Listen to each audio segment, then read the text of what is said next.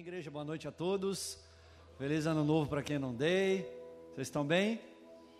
Abra comigo João capítulo 4.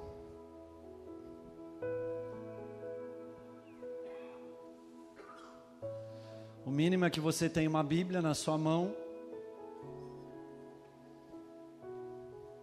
Se você não tem, ache alguém que tem. Nós vamos ler no Data Show. Mas todo crente precisa ter uma Bíblia. Então, se você comprou muita coisa no final do ano e esqueceu do principal, você já começou errado. Aleluia. Aleluia.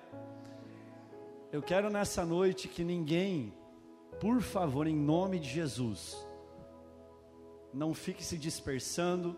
Coloque o seu celular no modo avião temos algumas coisas para conversar hoje aqui, muito sérias da parte de Deus e também muito pontuais. Então, toda a sua atenção é necessária para que você entenda a palavra, para que você saia daqui diferente da maneira que você chegou. Amém? Quem está comigo? Amém. Diga para o seu irmão: não durma. A palavra vai te pegar hoje à noite. Fala para ele: a palavra vai te pegar. João capítulo 4, versículo 4, vamos ler. Diz assim: No caminho ele tinha de passar pela região da Samaria, que está falando de Jesus.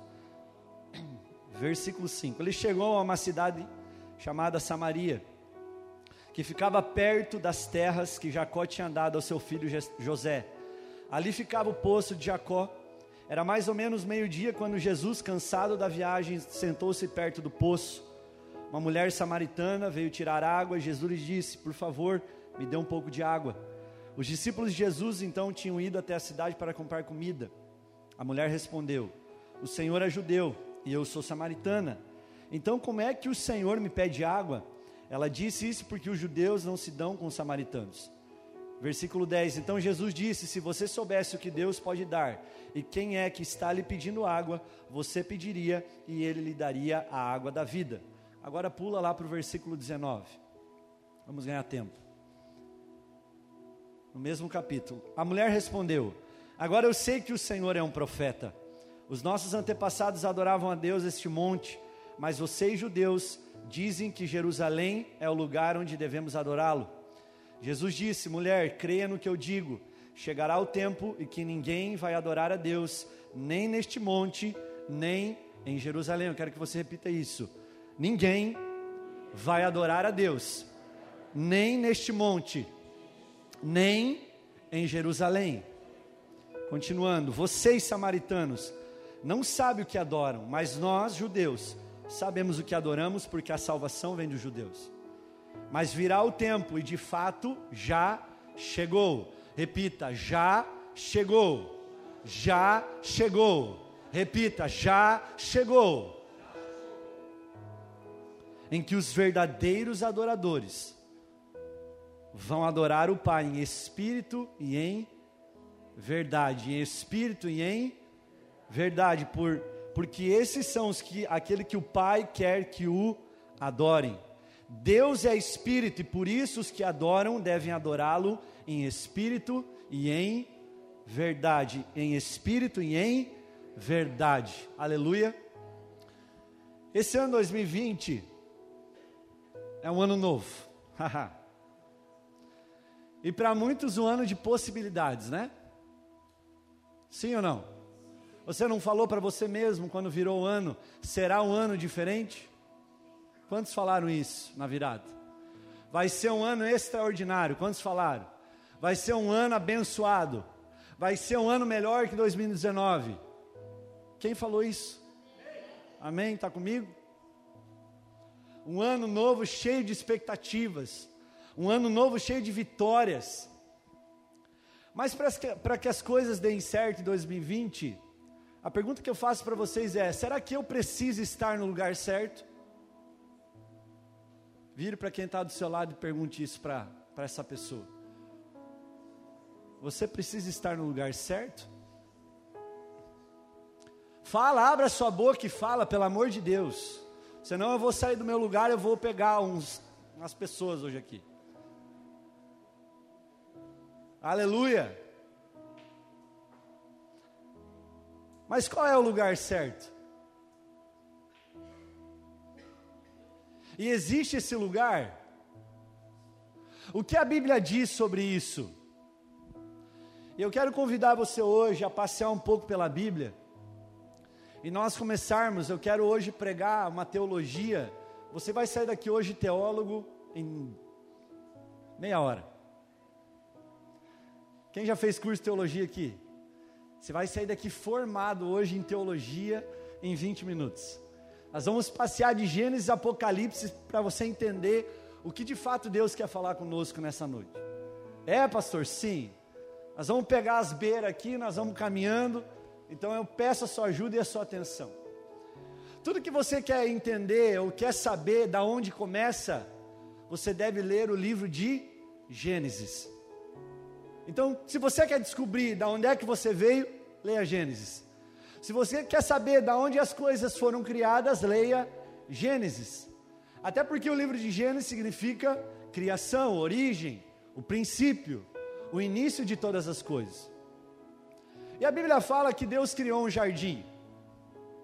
E no capítulo 2 em Gênesis, versículo 15, a Bíblia diz assim: O Senhor Deus colocou o homem no jardim. Que jardim? Jardim do Éden. Preste atenção. Para cuidar dele e cultivá-lo. Mas a pergunta: por que Deus criou um jardim?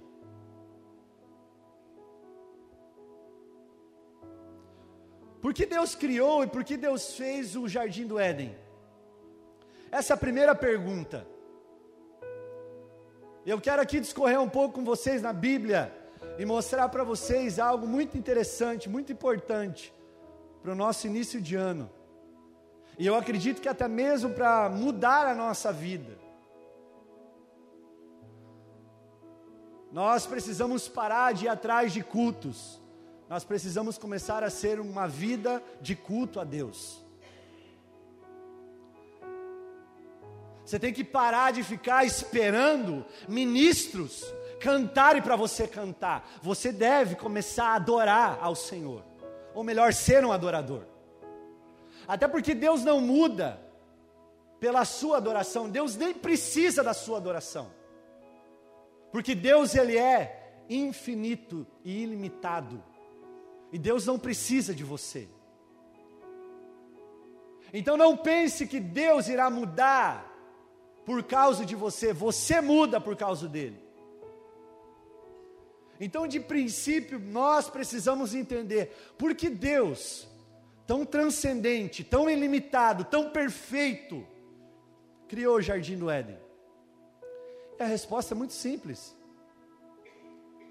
Deus criou o jardim do Éden, Luiz, porque ele queria ter uma comunhão, um relacionamento, uma intimidade, uma ponte entre o homem. Entre o homem. E Deus criou o jardim com esse significado e propósito. Ter um lugar de encontro e um lugar de habitação com Deus. E desde aquela tardezinha de Gênesis capítulo 3, onde o pecado se estabeleceu na humanidade, depois da queda do pecado, de Adão e Eva, Deus está procurando um lugar de habitação. Deus tem uma mensagem em toda a Bíblia e ela é: procurar um lugar de habitação. Não é o homem que vai atrás de Deus, é Deus que agora procura o homem para que ele seja o seu lugar de habitação. Então, esse é o primeiro ponto que nós precisamos entender como igreja. Como Jesus disse um dia, e ele chegou chutando tudo, dentro daquele templo em Jerusalém, com cambistas, com pessoas que estavam fazendo a casa de Deus um covil de ladrões. Isso eu não quero mais, diz o Senhor, porque a minha casa é uma casa que se chama casa de oração. E quando eu falo casa de oração, eu estou falando não de tijolos, não de paredes, não de cimento, mas de ser humano, matéria, eu e você. Será que hoje você pode abrir a sua boca santa e dizer que você é uma casa de oração? que você é um lugar de habitação. Então, desde Gênesis capítulo 3, versículo 8, aonde o homem cai, aonde o pecado se estabelece na humanidade, Deus está procurando um lugar para habitar e ter um encontro com o homem. Então a Bíblia fala: quando soprava a brisa do entardecer, um homem e a sua mulher ouviram o Senhor Deus caminhando pelo jardim e se esconderam dele entre as árvores. Então o Senhor Deus chamou o homem. O primeiro chamado na Bíblia registrada, Gênesis capítulo 3, versículo 8. O primeiro chamado de Deus para o homem. E ele pergunta: Aonde você está? Sabe o que eu aprendo aqui? Deus chama o homem, porque o homem não estava mais no seu lugar aonde ele deveria estar. E aqui eu aprendo algo e eu quero compartilhar com a igreja. Esse é o primeiro grande chamado e o único chamado que nós temos na terra: sermos sacerdotes e ministros do Deus Altíssimo. Então a mesma pergunta que eu fiz no início eu faço para você agora. Será que existe um lugar perfeito e certo para você em 2020? Sim ou não? Não. Você precisa se tornar o lugar para Deus habitar. Porque aonde eu estiver é o lugar certo. Aonde eu for é o lugar certo. E o texto que nós lemos fala sobre isso, eu já vou chegar lá. Então, para que 2020 mude, Mude você. O que, que adianta você fazer um monte de projetinho e você não ser um lugar de habitação? O que, que adianta você querer fazer planos e projetos se você não é uma casa de oração? Hipócrita! Me honra com os lábios, mas o meu coração está longe. O seu coração está longe. Igreja, nós precisamos entender quando nós estamos nessa casa, quando nós se reunimos como irmãos, o culto começa quando eu chego aqui na igreja. Que palhaçada é essa? Que você só cultua quando tem ministros cantando, quando o pastor está pregando a palavra. Me desculpe a franqueza, me desculpe, estou falando de todo o meu coração, com todo o temor no meu coração, com todo o amor que eu tenho, mas chega de palhaçada. Ou você é, cara, ou você não é. 2020 é um ano que precisa mudar a nossa história, mas enquanto você continuar dando o seu cultinho para Deus e não sendo um lugar certo para Ele habitar, nada vai mudar na sua vida. Então Deus quer te chacoalhar hoje. Quem é você? Qual é o seu maior chamado? O único chamado que você tem, fazer parte de uma igreja evangélica, vai para o inferno. Fazer parte de um hall de membros, vai para o inferno. Sabe por quê? Porque se você não se tornar o lugar de habitação de Deus, nada vale a pena. Nada vale a pena nada vale a pena. E quando você fica procurando cultos durante a semana, ah, na segunda eu vou lá no culto, lá na presbiteriana, na terça eu vou na assembleia, na quarta eu vou na Betel, e nada contra nenhuma igreja dessas, eu amo cada uma delas, porque fazem parte do corpo do Senhor. Mas quando você vai tomar vergonha na sua cara e você ser o culto que Deus espera que você seja aqui na terra, quando você vai se apresentar como Luiz falou no início do culto, como um sacrifício vivo. Não há mais sacrifícios de animais, há sacrifícios da nossa vida, do nosso eu. Sabe onde é que nós encontramos a maior mentira, Luiz, no culto? E quando eu falo culto, eu falo coletivo, na hora do louvor. Senhor, te amo mais que o ouro para. Será que é isso mesmo? Aí na hora de ofertar, o teu coração está fechado. Você é um hipócrita e mentiroso.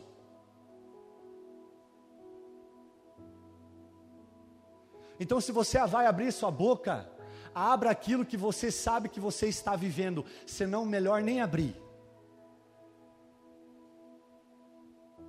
Nossa, que palavra dura, pastor. Sim. Ou a gente toma jeito, ou, ou, nós vamos continuar sendo hipócritas, com máscara no rosto, vindo para o culto. Não, eu sou evangélico, mas tenho um coração que nem de uma mula. E nada muda na sua vida. E aí o culpado é o pastor, aí o culpado é o irmão. Aí o culpado é você fica apontando o dedo, sendo que o maior culpado sempre foi você, cara. Sempre foi. Então, nesse ano 2020, e quando eu orei, Deus me deu essa palavra. Eu falei, Deus, é muito forte essa palavra. Ele falou: fale ao meu povo, porque o meu povo está perecendo por causa da falta e do conhecimento da verdade. Você precisa falar a verdade, para que ele se liberte de uma vez. Então você tem uma opção hoje. Seja sincero com você mesmo. E diga se você mesmo é uma casa de oração, um lugar de habitação, um lugar de encontro onde Deus pode habitar, onde Deus pode repousar, onde Deus pode descansar. Pastor, e se eu não for? Se arrependa, porque ainda há tempo. E comece hoje a mudar a sua vida. Pessoas que chegam no culto, falam mais que o papagaio, não existe temor mais. Não existe mais dobrar o joelho no banco e agradecer. E aí nós queremos falar de escatologia. Vai para o quinto dos infernos. Você não sabe nem quem você é, você quer falar de escatologia? Precisamos se arrepender, igreja. Quanto tempo você passa com Deus? A sua agenda em 2020 vai continuar a mesma? Fazendo encaixes aonde Deus pode ser encaixado? Porque você faz e você coloca prioridades naquilo que é importante na sua vida. Então, se Deus não é prioridade para você, automaticamente você está falando que Ele é secundário na sua vida. E nós ouvimos no início: Deus precisa ser o nosso a nossa primícia. Tudo que você irá fazer é a partir de um relacionamento com Deus. Não é o que o meu amigo acha, não é o que o pastor acha, o que Deus acha de tudo isso.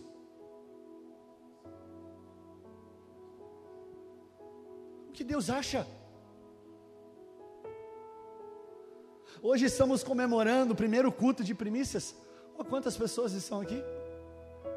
E as outras, as outras eu não sei onde estão. Mas sinal que não entenderam.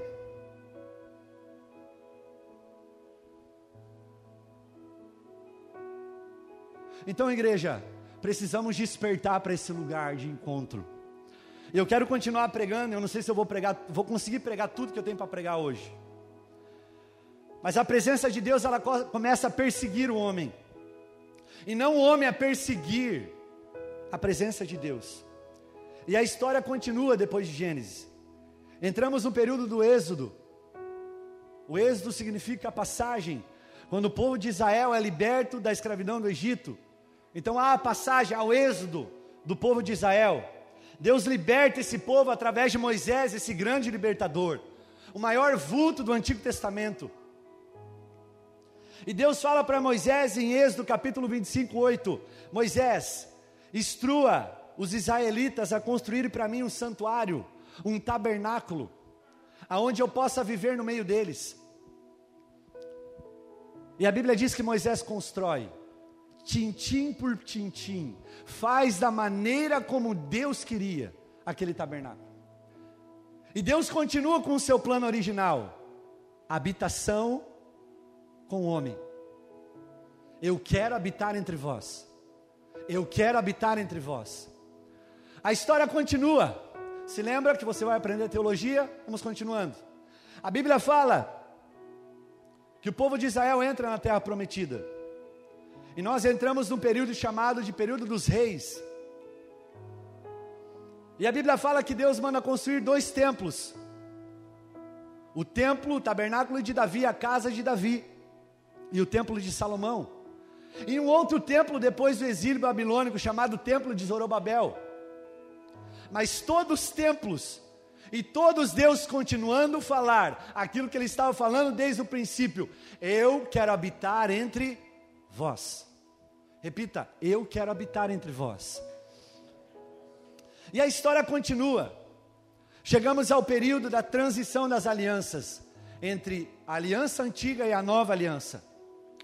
E a Bíblia fala que a profecia em Isaías 7,14 se cumpre em Lucas capítulo 1. A virgem conceberá um filho e dará luz a esse filho, e esse nome será chamado Emanuel. Que significa Emanuel? Deus conosco. E Deus está falando mais uma vez: eu quero habitar entre vocês. Então, o Verbo encarnado, o Verbo que se tornou carne, agora passa a habitar na humanidade, na terra, através do seu Filho Jesus Cristo. E Deus usa agora o seu Filho para revelar o Pai a toda a humanidade. Não revelar uma religião nova, mas revelar aquilo que Ele estava querendo revelar desde o princípio.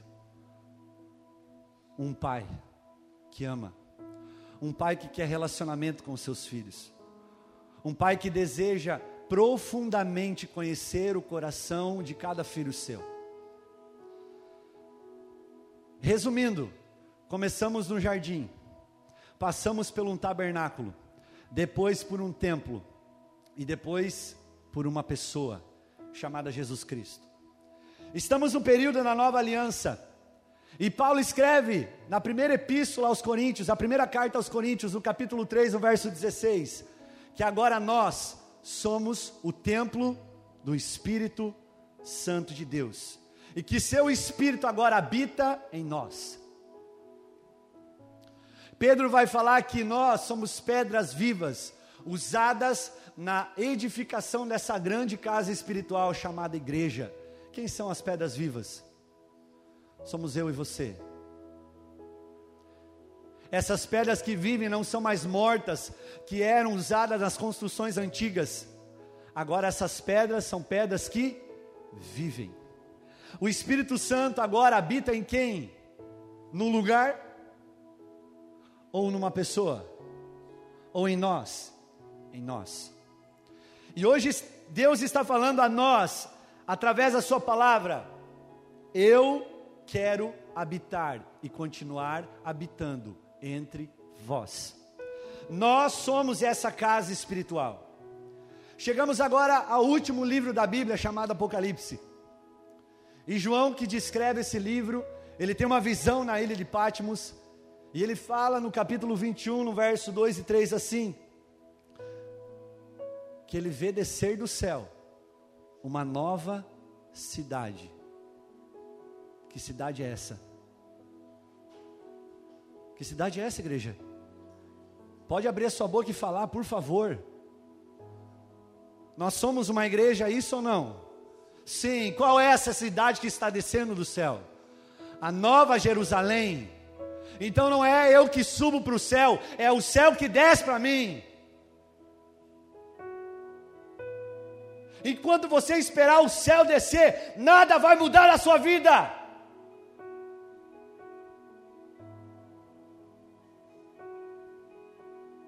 Seja feita no céu, como é, seja feita na terra, como é no céu.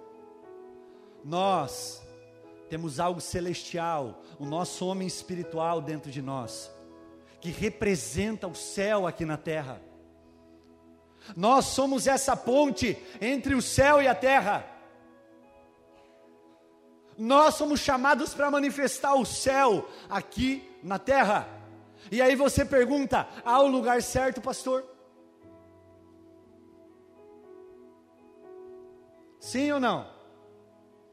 eu faço o lugar certo, porque aonde eu estou, o reino celestial está, o reino de Deus está, aonde eu chego, a luz de Cristo chega comigo, aonde eu estou, a presença de Jesus chega comigo. Porque eu sou o templo do Espírito Santo, ele habita em mim. Ele não habita mais em templos feitos por mãos humanas, mas Ele habita em mim, feito de carne e osso. O que começou com um jardim vai terminar com uma cidade santa. Aleluia. E o mesmo recado que Deus começou a falar com Adão no jardim, é o mesmo que ele fala até o final dos nossos dias. Eu quero habitar entre vós e em vocês. Será que você pode abrir sua boca e falar: Eu preciso, eu preciso ser uma casa de oração, ser um lugar de habitação? Você pode repetir isso?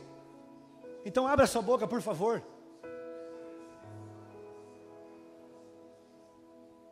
Precisamos começar por nós.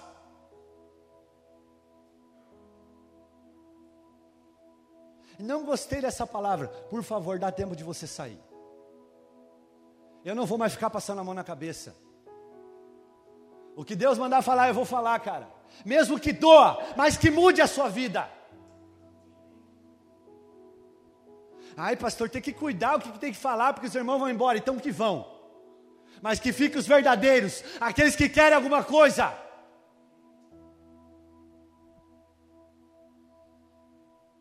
Será que nós estamos sendo os representantes de Deus aonde nós passamos?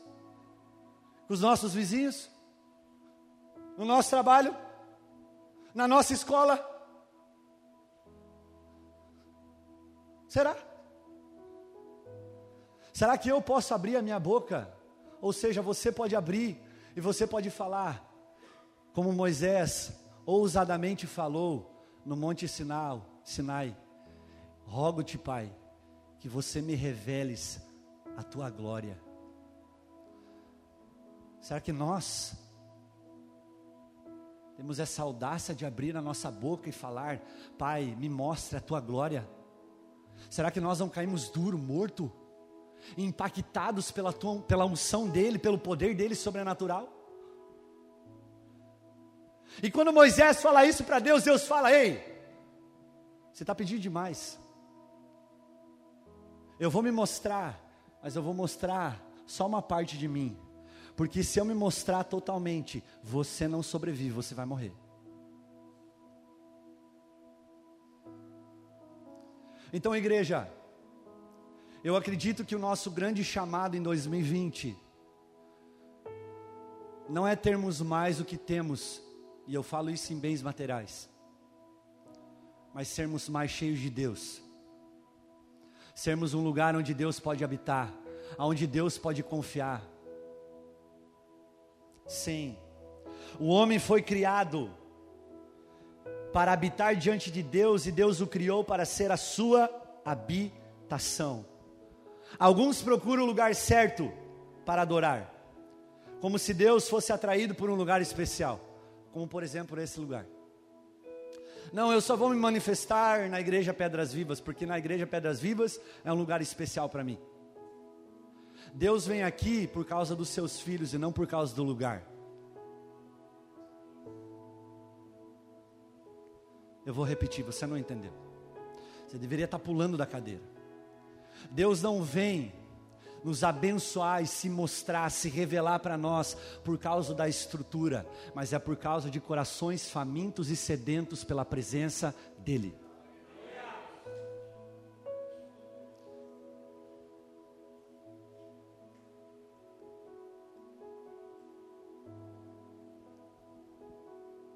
Outros adoram em qualquer lugar, sabendo que Deus será atraído pelo seu culto.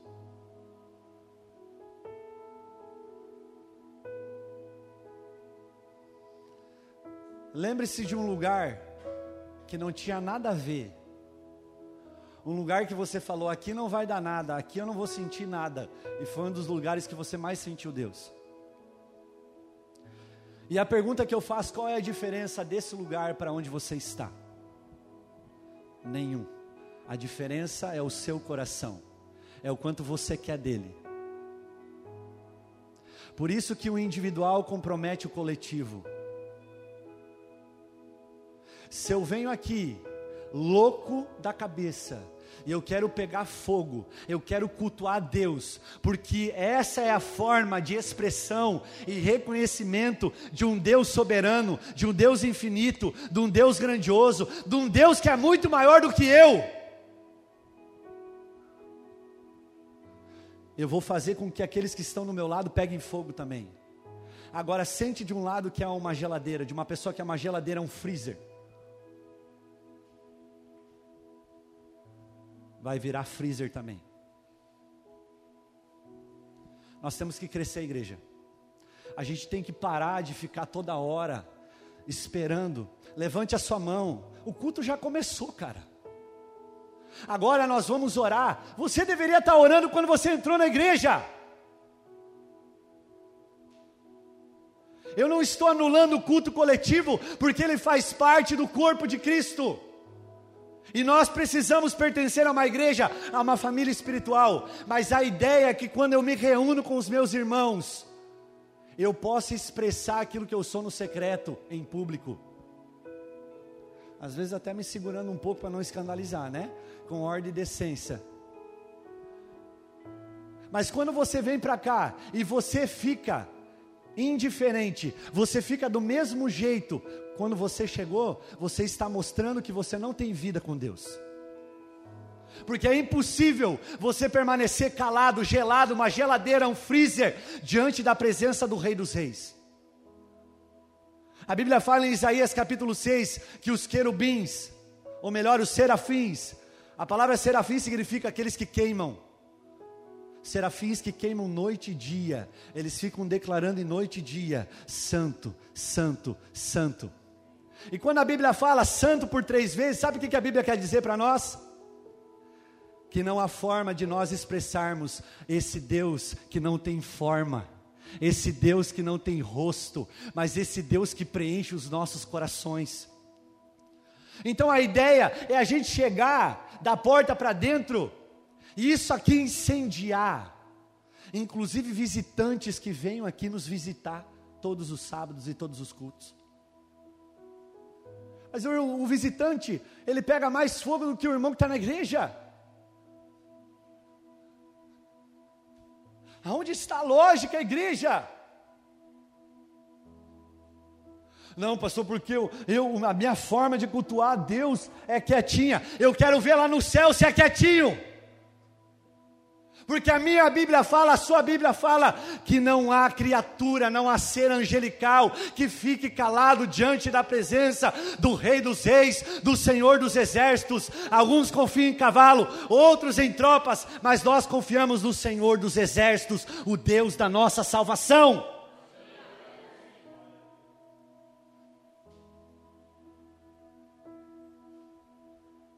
E aí queremos bater no peito e falar: somos uma casa de oração. Para de ser hipócrita. Você nem ora.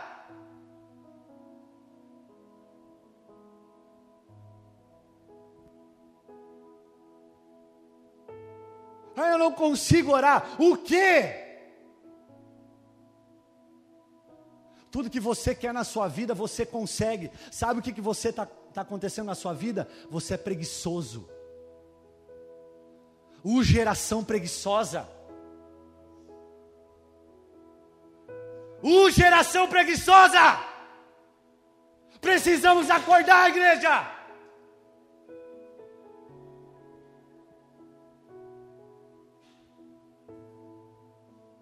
Cadê os irmãos? Quinta-feira de manhã, seis e meia, orando. Cadê? Cadê os irmãos da igreja? Seis e meia da tarde no ministério ao Senhor. Aonde estão? Não, eu só vou para o culto porque eu sou um cara super espiritual. Pare de ser hipócrita. Se você trabalha tudo bem, você sabe das suas responsabilidades. Agora, se você fica em casa coçando, cara, reveja. Se você fica dando desculpa para tudo, porque sempre tem alguma coisa. Um dia é o, é o capeta, outro dia é o cachorro outro dia porque a luz está muito forte, outro dia porque o volume da TV está alto, outro dia porque está pingando água no seu quarto. Não, amanhã eu tenho compromisso. o seu maior compromisso é com Deus, cara. Até porque quando você chegar no reino eterno, você acha que você vai fazer o que lá? O nosso maior chamado, igreja, é de ministrarmos ao Senhor. Quem fez integração aqui na igreja? Quais são os três aspectos do ministério? Ministério, primeiro, ao segundo, terceiro. E Deus falou para mim claramente: a igreja não vai para frente, porque o ministério ao Senhor não existe. Queremos ser uma casa de oração, mas e um povo que não ora? Que casa de oração é isso? E daí vocês acham que a liderança tem que se matar por vocês? Não, tem um pastorzão lá, agora esse ano ele vai ficar integral na igreja, e ele vai orar por mim. Não terceirize a sua vida de oração. Sua vida de oração não pode ser terceirizada. Não pode ter pastores orando por você, você deve orar com Deus. Nós estamos aqui entre dois lados, duas igrejas. A igreja de Marta e a igreja de Maria. Quem sabe da história? Jesus chega nessa casa das irmãs e a Bíblia fala que Marta ficou trabalhando, ficou ajustando tudo, arrumando a casa, enquanto Maria ficou aonde, igreja? Aos pés de Jesus. Que igreja nós queremos ser? Uma igreja que só trabalha? Uma igreja que ama estar aos pés do Senhor? Jesus fala para nós através dessa história que ele não está procurando uma empregada que possa dar a ele o que ele quer. Ele está procurando uma esposa que ame-o profundamente. Será que somos essa, somos essa esposa que ele tem procurado? Não, porque 2020 eu vou fazer, eu vou fazer, eu vou fazer, eu vou fazer. Quer uma ideia? Seja primeiro. Porque aquilo que você faz deve ser a extensão daquilo que você é. Quantos estão comigo? Quantos estão comigo aqui? Eu sei que essa palavra é dura, mas essa palavra precisa confrontar você. Essa palavra aqui não é motivacional. Oh, eu vou chorar, porque e aí eu estava vendo na, na TV essa semana, né? Não vou nem falar, mas 2020 será o ano da tua vitória. Ah, então quer dizer que 2019 não foi. Se você estava fora de Jesus, não foi mesmo.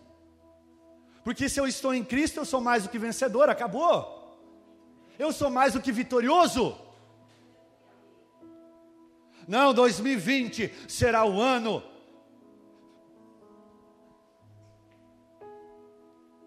será um ano de eu morrer mais. Será um ano de eu perder mais, Luiz. Porque eu quero ganhar mais daquilo que Ele tem para mim. E eu quero perder mais daquilo que eu tenho de mim mesmo. Aleluia, igreja. O que, que adianta você estar tá cheio de dinheiro no bolso e continuar sendo esse mal pagador que você é? Continuar sendo esse avarento que você é? apegado ao dinheiro como você é. Aparece uma pessoa na rua para você ajudar, não, não é comigo, é com o irmão do lado. Então alguns procuram o lugar certo, mas qual é o lugar certo? A Bíblia fala sobre Silas e Paulo na prisão. A Bíblia fala que eles foram presos. Aleluia. Todos sabem dessa história? Atos 16, 22 a 26. E a Bíblia fala assim: Tendo recebido tais ordens, o carcereiro lançou eles no interior do cárcere e prendeu-os, os seus pés em um tronco. Por volta da meia-noite, Paulo e Silas estavam orando e cantando hinos a Deus. O que, que eles estavam fazendo? Ah, eles não estavam chorando, né? Os outros presos os ouviram E de repente houve um terremoto tão violento que os alicerces da prisão foram abalados. Imediatamente todas as portas se abriram e as correntes de todos se soltaram. Existe um lugar certo? Existem pessoas famintas e sedentas pela presença de Deus, que entenderam que qualquer lugar é um lugar de culto a Deus, de adoração a Deus. Como a mulher samaritana, nós lemos o texto inicial, o texto base. Não, mas não é aqui no Monte Gerezim que nós temos que adorar, não é lá no templo em Jerusalém. E Jesus falou: não é nem nesse templo, nem no templo de Jerusalém porque o tempo está chegando e já chegou, aonde o Pai está à procura de verdadeiros adoradores que o adoram em espírito e em verdade, porque Deus é espírito. Então, aonde você está, as correntes precisam ser soltas. Você quer arrebentar em 2020? Como Paulo e Silas, eles arrebentaram a prisão. Eles arrebentaram os cadeados. Eles arrebentaram tudo. Sabe o que eles fizeram? Eles foram lugar de habitação de Deus naquele lugar. E aonde há uma pessoa que se coloca como um lugar de habitação, Deus opera o seu sobrenatural. Você vai falar amém? Cara, eu não sei se você está entendendo a palavra. A impressão que eu tenho é que às vezes eu estou pregando aqui para grego.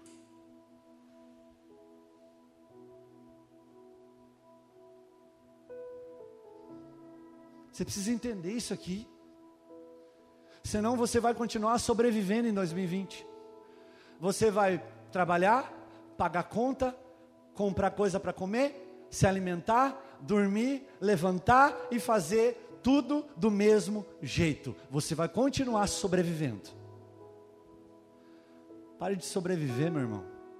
Viva Jesus. Viva Jesus, cara. Viva Jesus. Parece que as histórias da Bíblia, elas são muito distantes da nossa realidade. Sabe por que, que são distantes? Porque esses homens, eles criam de todo o seu coração. Nós queremos só uma parte. E eu falo, mesmo que eu tenha que perder muita coisa nesse ano, eu vou perder, mas eu quero viver o sobrenatural de Deus na minha vida nesse ano. Eu não quero mais ser a mesma pessoa que eu fui em 2019. Eu não posso ser. Eu preciso me tornar aquilo que Deus quer que eu me torne, a sua imagem e semelhança.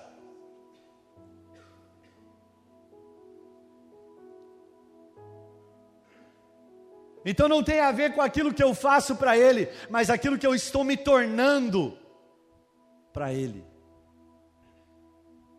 aquilo que eu estou me tornando para Ele. Então Jesus ele fala que agora o lugar de habitação, de adoração mudou. E agora nós somos esse santuário, o templo do Senhor. Já é 10 horas? Não, né? 9. A loja está errada aqui. Então nós adoramos, igreja, aquilo que nós conhecemos e nós se tornamos semelhantes àquilo que nós adoramos.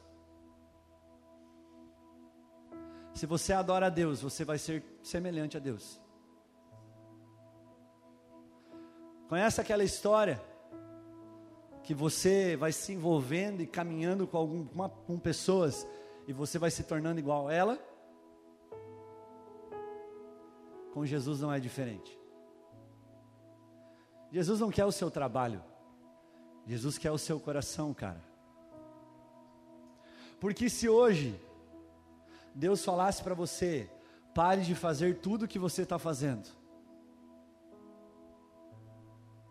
o que restaria na sua vida?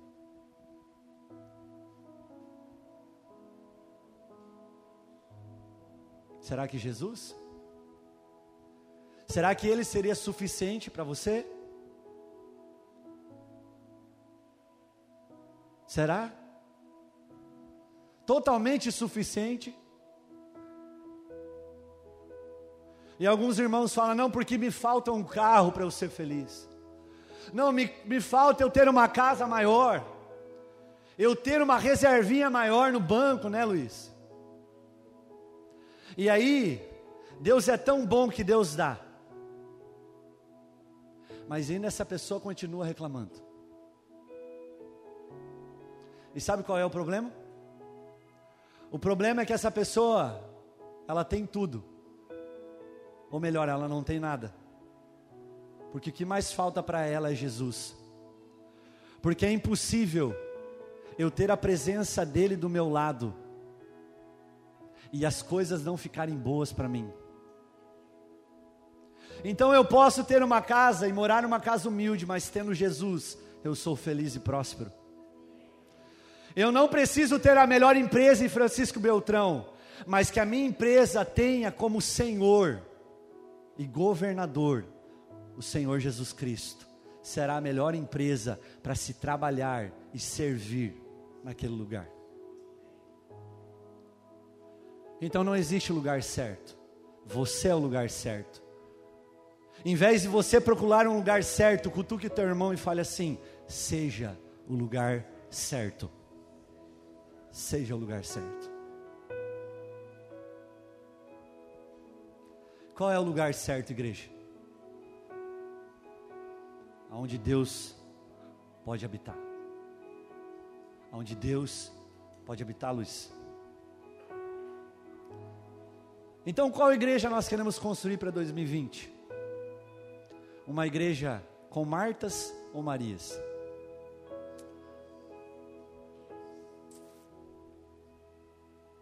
Uma Maria muito chata, mas Maria conhece os tesouros ocultos do coração de Deus. E a Bíblia fala que Maria escolheu a boa parte e a parte que lhe era necessário. Jesus. Então eu não preciso ter muita coisa, eu só preciso ter uma coisa: Ele. Se eu tenho Ele, eu tenho tudo, mesmo não tendo nada. Você pegou. Mas esse aleluia não pode ficar só aqui, igreja, porque tem ficado só aqui.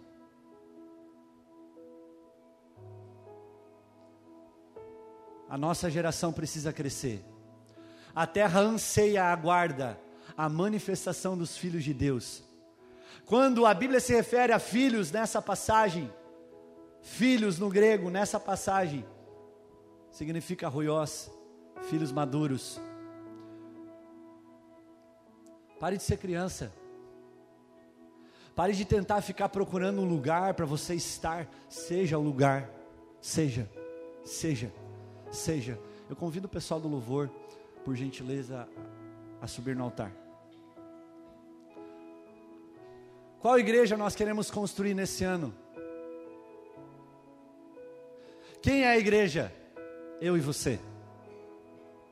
Poxa, pastor, mas eu pensei que hoje você falaria de como nós rompermos em fé, de como nós avançarmos o sobrenatural, de como nós fazemos um projeto de vida. Tudo isso é importante, e eu não menosprezo e não sou contra mas desde que você seja, seja o lugar onde Deus possa trabalhar junto com você nos planos e nos propósitos que Ele tem na sua vida. Quando nós entendermos esse lugar, igreja, nós não vamos mais ficar procurando do lado de fora algo para nos satisfazer, porque existe algo que nos satisfaz aqui dentro. Não procuraremos mais uma sinalização do lado de fora daquilo que nós devemos fazer para Deus. Porque a Bíblia fala que o Espírito Santo opera em nós tanto querer quanto realizar. Então a maior sinalização de Deus para a minha vida e a sua vida está dentro de você. E você acha que quem vai colocar isso? O seu trabalho? O seu dinheiro, você acha que vai colocar isso?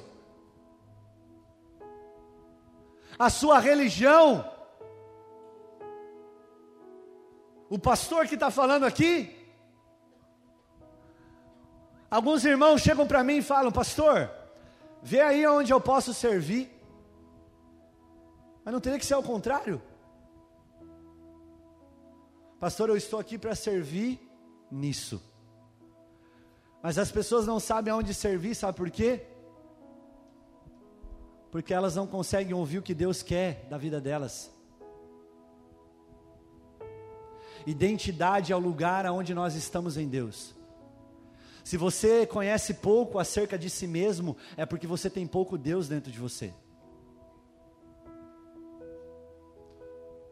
Se você não sabe qual é o seu propósito de vida, mergulhe mais, desça mais, se aprofunde mais, busque mais, porque é para isso que você foi criado, é para isso que nós, como igreja, fomos criados. Então, qual igreja nós queremos ser? Uma, uma que só faz coisas, faz, faz, faz, ou uma que tem comunhão com Ele? Nesse ano de 2020, nós reduzimos um culto, amém? Alguns irmãos reclamaram. Nos bastidores chamaram, pastor, mas não vai ficar pouco um culto por semana? Depende. Se você não é um culto vivo onde você está, um culto por semana na igreja física é pouco para você. Agora, se você é um culto vivo, uma basta. Para que tanto culto? Eu não sou contra fazer mais cultos, nós vamos ter mais cultos em nome de Jesus. Amém? Vamos ter culto no domingo, nós vamos ter culto durante a semana. Sim, aleluia. Porque a igreja vai crescer. O Senhor vai fazer crescer essa igreja. Aleluia. Eu creio nisso. Ele dá o crescimento. Ele tira, ele coloca, ele faz o que ele quer. Eu não sou dono dessa igreja.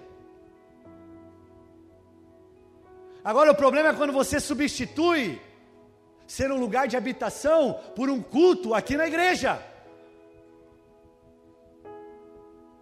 E aí você fica esperando de novo pessoas terceirizarem a sua adoração, terceirizarem a sua vida de oração terceirizar a sua leitura bíblica, porque você não é o lugar certo, e porque você não é o lugar onde Deus pode habitar.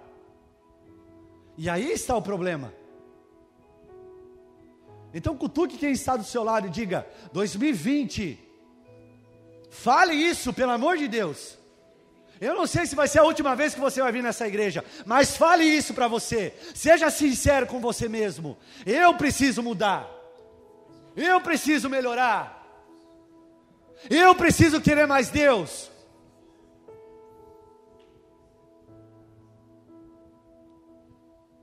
Senão não faz sentido, igreja. Senão eu estaria dando halo de personal.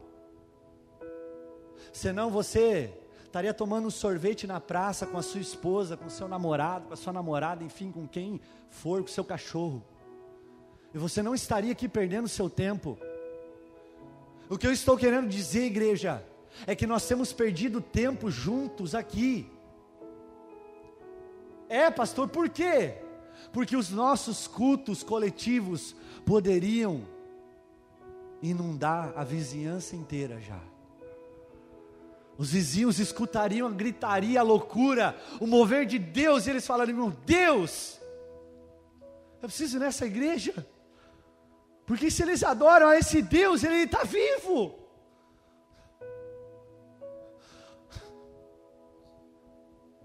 Como nós falamos que nós somos pedras vivas, se nós não, nós não damos um culto vivo a Ele, nós não se apresentamos como um sacrifício vivo a Ele, Luiz. Como, Everton? Como? Como eu falo que eu sou uma pedra viva, mas eu estou aqui, eu sou morto. Lá do lado de fora eu sou morto. Não dá mais para nós brincarmos de igrejinha, de casinha de Deus. Não dá mais, igreja. Não dá mais. Eu não sei se você vai vir amanhã, eu não sei se você vai vir domingo, mas se você tem fome e sede de Deus, você vai vir. Eu vou repetir: se você tiver mais fome e sede de Deus, você vai vir. Então Deus não quer que você seja uma empregada. Ó oh, Luiz, faz isso para mim. Ó oh, Jéssica, faz isso para mim. Diego, faz isso para mim. Guilherme, faz isso para mim. Dona Mari, faz isso para mim. Vem aqui, Luiz. Jesus quer que nós venhamos caminhar junto com Ele e fazer junto com Ele o que Ele quer que a gente faça, cara. Ah, meu Deus do céu, eu vou viver a minha vida inteira falando sobre isso. Se eu tiver que gastar minha vida toda falando só sobre isso, eu vou falar. Porque eu sei que esse encargo, esse peso de palavra, não é só para mim, é para você, é para essa geração. Ah, cara, se você não chora mais na presença de Deus, se arrependa hoje. Se você não derrama mais nenhuma lágrima, você é um túmulo vivo, ambulante. Você precisa se arrepender.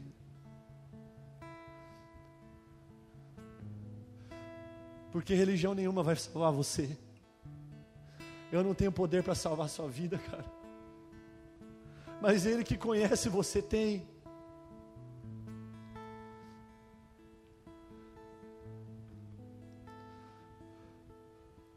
Então há tempo, cara, fecha teus olhos. Há tempo que nós precisamos se voltar para Ele.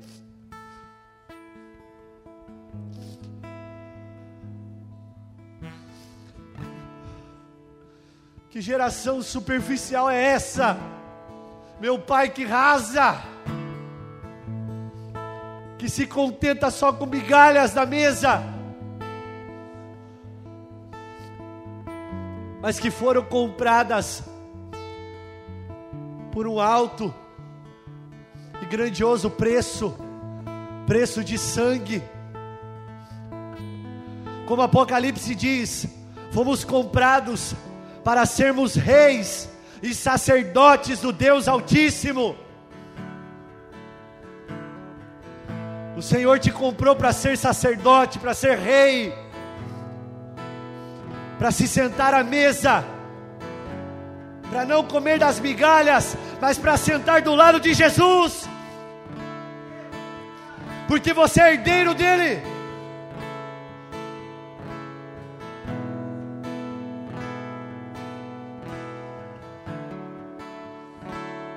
Precisamos ser uma casa de oração, igreja.